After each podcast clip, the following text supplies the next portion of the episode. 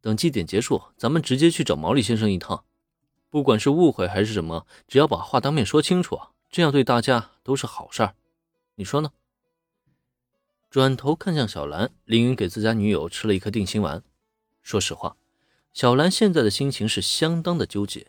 曲月由美口中的误会，她不明白是怎么回事但是打内心底，她就是不希望自己的爸爸与对方存在什么交集。直到感受到林恩的目光，小兰才渐渐冷静了下来。是啊，不管是误会什么的，终究还是要把话给说清楚。更何况自己身边还有林恩君在呢，只要有他在啊，自己就没有什么可怕的。先是朝林恩点点头。随即又将目光看向铃木姐妹以及尾随在众人后面的罗贝尔特，好端端的祭典一行，却因为自己的缘故而扫兴，这真不是小兰想要见到的一幕啊！嗯，我知道了，抱歉，因为我的事情扫了大家的兴致。啊，别这么说，咱们可是最好的姐妹，这点小事算得了什么？面对小兰的致歉，原子是最先笑出了声音来。就见他大大咧咧的上前一步，一把搂住小兰脖子。走吧，祭典才刚开始，我们接着约会吧，一定要让小兰开心起来。好吧，到现在啊，原子都没忘记约会呢。当然了，虽然人数有些多，可大家现在啊，的确是在约会，没错啊。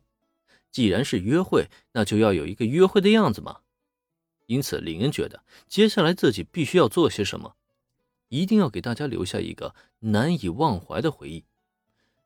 转头悄悄找上罗贝尔特，在他耳边叮嘱了一番，最后，林恩才仿佛什么事都没有发生一般，继续与大家逛起了夜祭。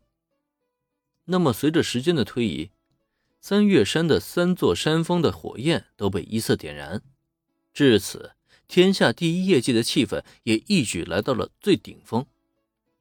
快看，是焰火表演！按理来说，随着三座山峰的火焰被点燃之后，今晚的夜祭也临近尾声了。可就在这时，伴随着原子的一声高呼，大家仰头望去，却见一朵朵美丽的烟花，竟在这一刻盛开在了大家面前的天空之上。这并不是流程之内的烟火表演，让本来想缓缓退场的游客们突然驻足脚步。林恩一行人也将目光放在天空之上。好美啊！在五颜六色的烟火映衬下，小兰的脸颊上仿佛划过了一道光芒。嗯，这一刻，她站定在原地，痴痴的凝视着天空中的美丽烟花，情不自禁的发出了感叹：“嗯，是啊，真的好美啊！”小兰的感叹让林恩非常赞同，可就在这一刻，他的嘴角却忍不住扬起了一抹弧度。一旁表情很是兴奋的原子大声的喊出了东瀛人看到烟花时的必备口号。不过就在兴奋之余，他却又很纳闷的转头看向自己姐姐。哎，姐姐，今天好像没有宣传过焰火表演吧？这又是怎么回事？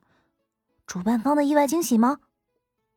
面对妹妹询问，眯着眼睛的铃木玲子轻声摇头。我也不知道，好奇怪啊！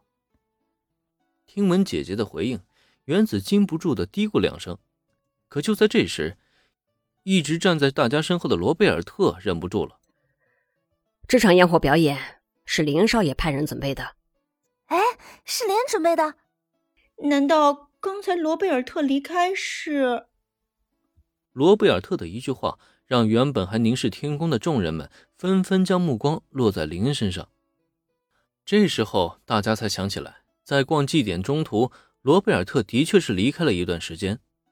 当时大家并没有多做追问，可现在回想起来，原来竟是去准备这一场盛大的烟火表演了呀！短短时间内便做到这种程度，足以证明林恩消耗了大量的人力物力。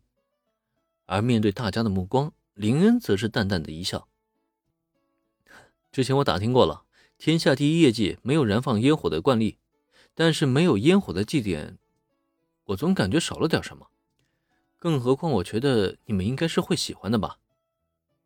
是的，这场烟火表演就是林为小兰和原子准备的小小惊喜。虽然这对他来说啊，并算不上什么，只是随口吩咐下去一声，也没有消耗任何的精力。可即使如此，在听到这个答案之后，小兰和原子眼中还是禁不住露出了欢欣和喜悦的激动之情。毕竟，这可是他们男朋友特意为他们准备的烟火表演，而且还在参加这场业绩的数万游客的见证之下呢。浩林，我爱死你了！